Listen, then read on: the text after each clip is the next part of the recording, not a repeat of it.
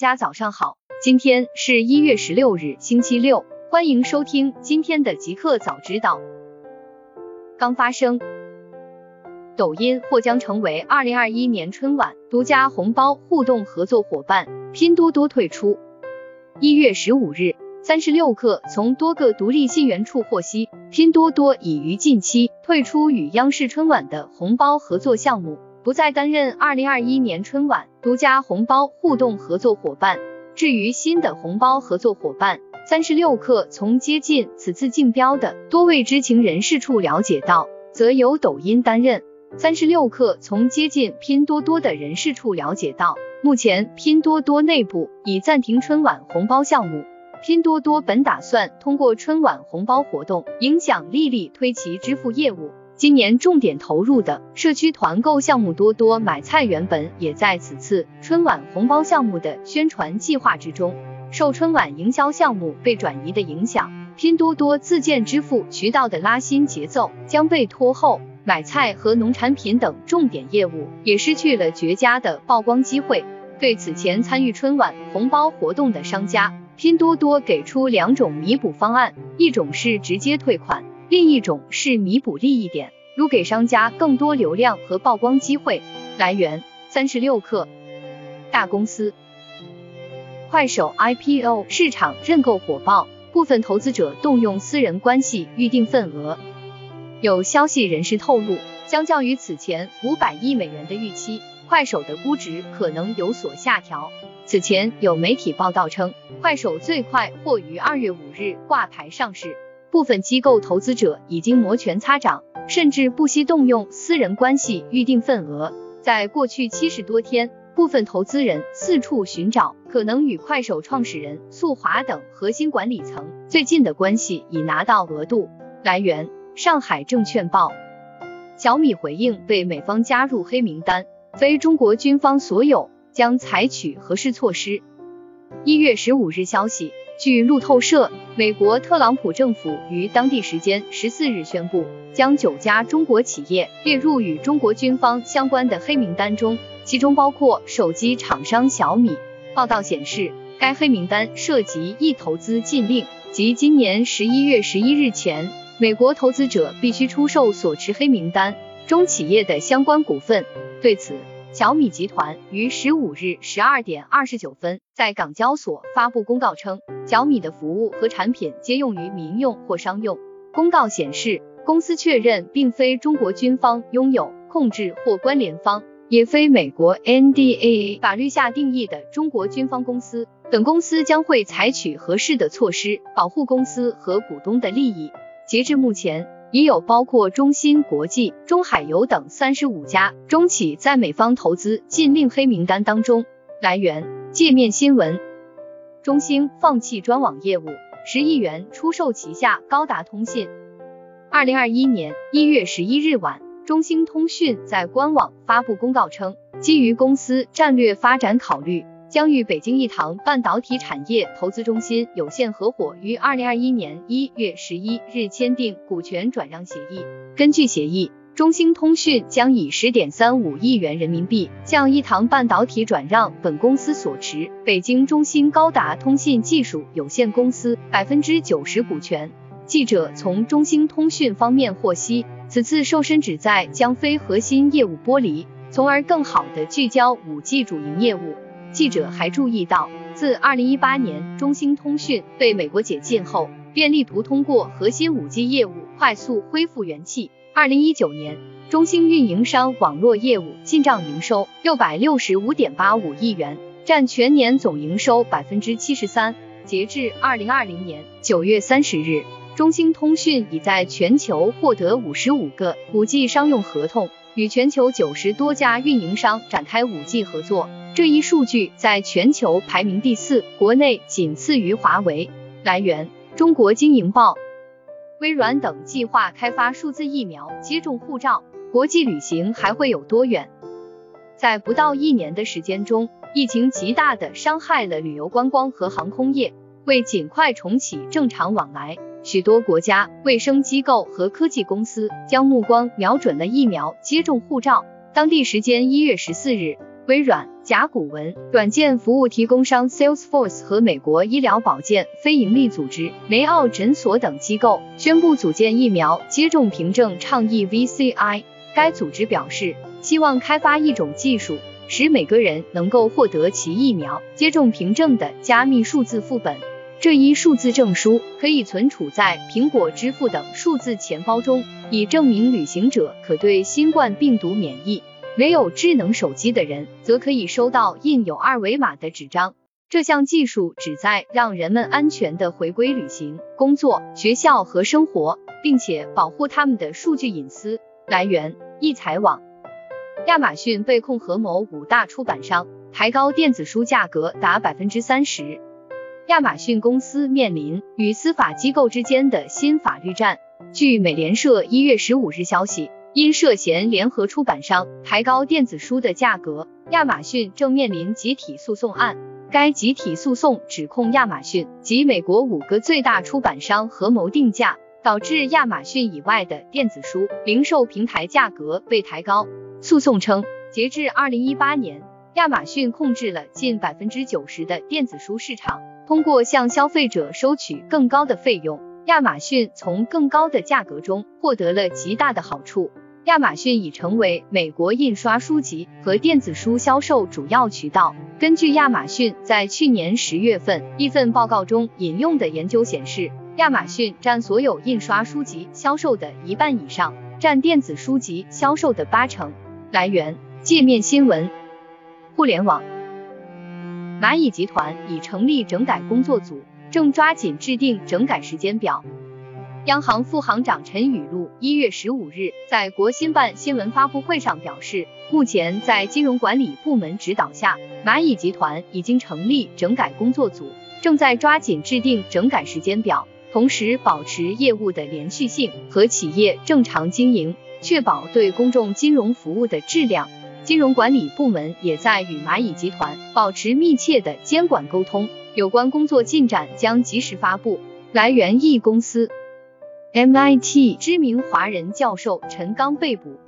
当地时间一月十四日，美国司法部官网消息显示，美国工程院院士、麻省理工学院 MIT 教授陈刚因未能向美国能源部。披露其在中国的工作和获得的奖励，而被起诉和逮捕。五十六岁的陈刚被控欺诈、未提交外国银行账户报告，以及在纳税申报单中虚假陈述。他于当天在地方法官 Donald L. Cabell 面前首次出庭。据美国司法部网站披露的信息，美国对电汇欺诈的指控，最高可判处二十年监禁、三年的监督释放。以及最高二十五万美元的罚款。来源：科学网。王者荣耀二零二零年十二月吸金二点五八亿美元，位列全球手游畅销榜榜首。一月十五日消息，Sensor Tower 商店情报数据显示，二零二零年十二月，腾讯王者荣耀在全球 App Store 和 Google Play 吸金二点五八亿美元。较二零一九年十二月增长百分之五十八，位列全球手游畅销榜榜首。腾讯和平精英和 PUBG Mobile 十二月预估收入超过一点七七亿美元，较去年同期增长百分之七点五，位列榜单第二名。其中百分之五十六的收入来自和平精英 iOS 版本，PUBG Mobile 在美国市场的收入占百分之九点六。榜单前五，另外三款游戏为米哈游、原神、Niantic 精灵宝可梦 Go、Pokemon Go 以及 Roblox。来源：钛媒体。哔哩哔哩入股洛斯特，后者为无光之夜手游开发商。一月十五日消息，天眼查 APP 显示，一月十一日，成都洛斯特网络科技有限公司发生工商变更，新增投资人上海哔哩哔哩科技有限公司。出资二十五万人民币，持股占比百分之二十，为该公司第二大股东。同时，该公司注册资本从一百万人民币增至一百二十五万人民币。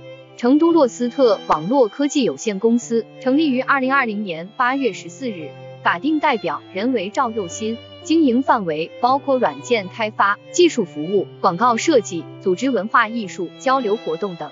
该公司拥有无光之夜游戏软件著作权。来源：钛媒体。陌陌回应 B 站起诉不正当竞争胜诉，赔偿八万元已达成和解。一月十五日晚间消息，针对网传 B 站起诉陌陌不正当竞争胜诉一事，陌陌通过官方微信发文称，陌陌与哔哩哔哩已在法院的调解下达成和解，陌陌不存在利用虚假用户发布传播虚假不良言论构成不正当竞争的行为。二零一九年三月二十八日。有陌陌用户以哔哩哔哩员工身份在直言区发布信息，此后 B 站以利用虚假用户发布、传播虚假不良言论，构成商业诋毁的不正当竞争行为为由，对陌陌提起诉讼。陌陌在未收到法院调查函的情况下，未提交用户信息，被判定赔偿原告三十万元。在一审判决后，默默提起上诉，经法院调解。默默依法向法院提交涉案发布者信息，赔偿八万元，最终达成和解。来源：新浪科技。腾讯音乐娱乐集团收购懒人听书百分之一百股权，重磅加码长音频战略。一月十五日消息，中国在线音乐娱乐平台腾讯音乐娱乐集团（简称腾讯音乐 TME） 今日宣布。已与中国知名音频平台深圳市懒人在线科技有限公司的全部股东达成最终协议。依照该协议，TME 将会从阅文集团、懒人听书管理团队以及其他财务投资者等股东处收购懒人听书百分之一百股权。该交易目前预计将在二零二一年上半年完成，并需要满足惯常交割条件。懒人听书成立于二零一二年。